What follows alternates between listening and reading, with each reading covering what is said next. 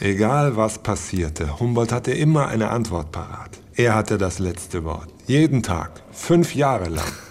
Ich beginne zu begreifen, Senior Bonpland. Jemanden wie Humboldt aus der Ferne zu bewundern ist leicht. Aber neben ihm in einem Boot zu sitzen. Sie sagen es, Senior Darwin. Und ich war froh über jeden, der mich aus dieser Zweisamkeit erlöste. Buenas tardes, caballeros. Bienvenidos. Zumindest fast jeden. El Baron de Humboldt, wie großartig, einen Mann von Rang auf meinem Land begrüßen zu dürfen. Wer um alles in der Welt ist das? Verwahrloster spanischer Landadel. Willkommen in der neuen Welt. Mon Dieu. Don Ignacio war sonnenverbrannt und voller Ekzeme und sprang, genau wie seine Töchter und seine Frau Doña Filomena, nacktarschig durch den Dschungel. Das nenne ich Stil, Baron. Sie reisen mit Sekretär. Die gute alte Schule. Mis respetos. Senor Bonblanc ist Wissenschaftler wie ich. Von Adel? Wissenschaftlicher Adel. Blut adelt, Senior Baron, und sonst nichts. Erzählen Sie. Was macht Spanien? Wie geht es in Frankreich zu? Don Ignacio setzte sich mit Humboldt auf eine Hängematte, die zwischen zwei Palmen aufgespannt war. Eine Hütte gab es nicht. Nicht einmal einen Verschlag gegen Regen und Sonne. Äh, Der Kammerdiener serviert Ihnen gleich einige Erfrischungen. Ich habe einen exzellenten Premier Cru Classé aus Château Aubryon. Wir finden nur die Flaschen nicht mehr.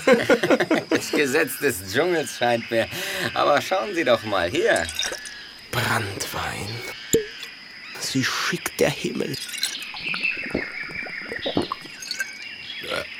Äh, Ist es denn nun wahr, Baron? Napoleon ist zum ersten Konsul gewählt worden. Dieser Kretin. Ja. Und wie geht es Josephine, seiner Frau? Eine bezaubernde Person. Treibt's mit jedem. Genau die richtige für Napoleon. D'accord, mein lieber Don Ignacio. Da bin ich ganz Ihrer Meinung. Ich hätte beiden auf der Stelle die Hälse umdrehen können.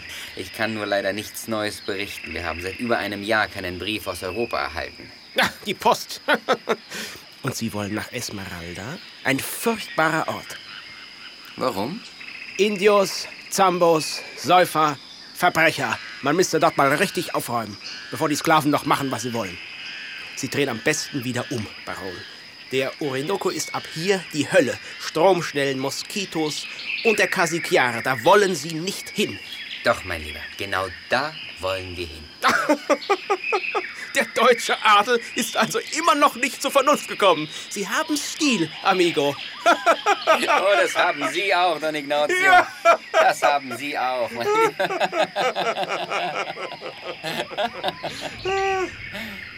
Warum hat sich Humboldt mit dieser verkommenen Gestalt gemein gemacht? Das begriff ich auch erst ein paar Tage später. Vor uns lagen riesige Stromschnellen und wir brauchten einen ortskundigen Steuermann. Für sechs weitere Flaschen Brandwein überließ uns Don Ignacio zwei seiner Indios. Ohne sie hätten wir den Weg niemals geschafft. Sie fuhren also weiter auf dem Orinoco und gelangten tatsächlich Zum Casiquiare, der Verbindung von Orinoco und Amazonas. Fließrichtung des Orinoco Nordwest. Der Casiquiare geht gegen Süd. Aha, gut. Humboldt war überglücklich. Er hatte die Flussgabelung gefunden, die alle großen Wissenschaftler seiner Zeit leugneten.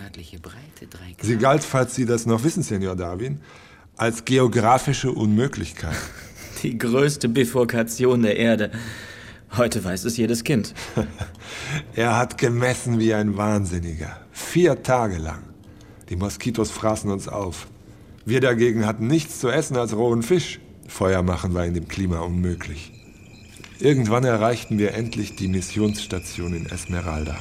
Der Ortspatron, ein zahnloser Soldat mit einer zerschlissenen spanischen Uniform, lud uns zum Abendessen ein. Setzt euch. Danke. Ich habe einen wahnsinnigen Hunger. Er hatte ein kleines Assado vorbereitet. Auf einem Gitter über den Flammen lag ein abgezogener Affe, die langen, mageren Arme auf dem Rücken gekreuzt. Ein Kapuzineraffe. Ich habe ihn vor drei Tagen geschossen. Er schnitt die gegrillten Arme mit einem langen Messer ab und drückte sie uns in die Hände. Na dann, lasst es euch schmecken. Das Fleisch war ekelhaft. Es schmeckt ausgezeichnet. Tatsächlich? Lügen Sie den Soldaten nicht an, Citoyen. Das Zeug schmeckt scheußlich. Scheußlich? Ja, man könnte meinen, man frisst ein Kleinkind. Widerwärtig. Nein, da gibt es nichts anderes hier. Ist halt nicht Versailles. Nein. Die beiden tranken wie alte Freunde. Wohin er auch kam, Humboldt schloss Freundschaften, als knüpfe er an einem riesigen Netz. Seine Notizbücher füllten sich mit hunderten Namen. Ich hingegen brachte nur die Hand dieses ekelhaften Affen mit nach Hause. Sie können sie in Paris im Museum bewundern.